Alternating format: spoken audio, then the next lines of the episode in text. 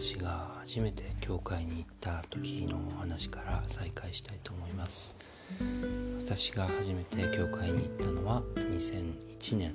1月14日の寒い朝のことでした、えー、私はそれまで聖書を読んではいたけれども教会に行こうと思ったことはなかったんですね、えー、知り合いがいたわけでもありませんし教会というところに行ったこともありませんでした。教会がどこにあるのかも、えー、正確には知らなかったんですね。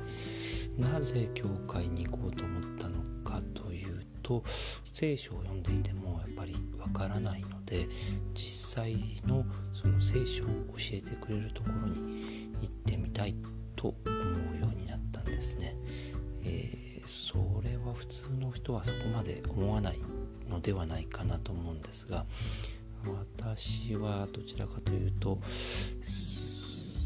本を読んで理解できないと気持ちが悪いというところがありまして理解をしてしまえば、え、すっきりするんですが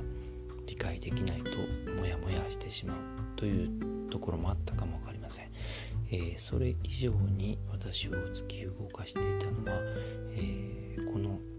現実の世界に対してひどく虚無感を覚えていたからでした、えー、私の、えー、生きている世界、えー、努力をすれば報われるはずだっていうふうに信じていましたが実際には、え自分を変えることができない。努力しても、えそれに、え報いを受ける報酬を得ていない。そのような感じを、えー、抱いてました。なぜそのように、えー、この世界がなっているのか、えーね、理解はできませんでしたがなぜか自分は、えー、この世界に対しての、えー、報われない感じというか何ともやりきれない感じというか、え、これから、え自分は生きていくのに何をえ糧にして生きていけばいいのか、えー、たとえ努力して何かを得るようになってもその先に何があるのか、えー、人生って一体何だ何なんだろうか。っていうようなことを、え、10代20代でずっと考えていました。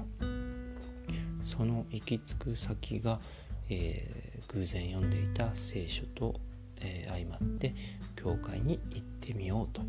いうことになったのでした。で教会を選ぶ時に最初電話帳その当時は、えー、タウンページっていうのが各家庭に、えー、あったと思うんですが電話帳で近所の教会っていうのがどこに存在するのかを調べたりしてみましたけれども、えー、いまいちどこが、え自分が行くべき教会なのかわからないですし、えそれを探すのも、えー、奥になってきたんですね。その時にふっとあそういえばあそこに一見教会らしきものがあったような気がするなと思い出したんですね。それは私の親戚の家に行く途中に、えー、なんていう教会の名前かは覚えていませんでしたが、えー、教会と看板が掲げてあって、えー、屋根の上に十字架が、えー、飾ってある、えそういったイメージが残ってたんですね。なんで行ってみようと、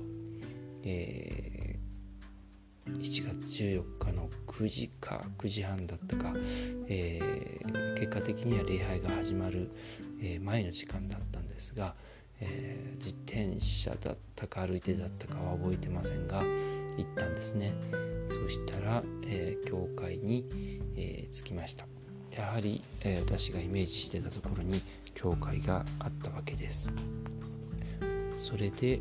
え私は教会の前にまで行きました。すると、えー中に人がいてる気配がするんですね。で扉は、え閉じてありました。1月ですから当然扉は閉めてありますね、えー、そして私はその教会の前で、立ち往生をして、えー、その中に入ろうか入ろうまいか、えー、悩んでいたわけです。そうすると、えー、教会の、え前にですね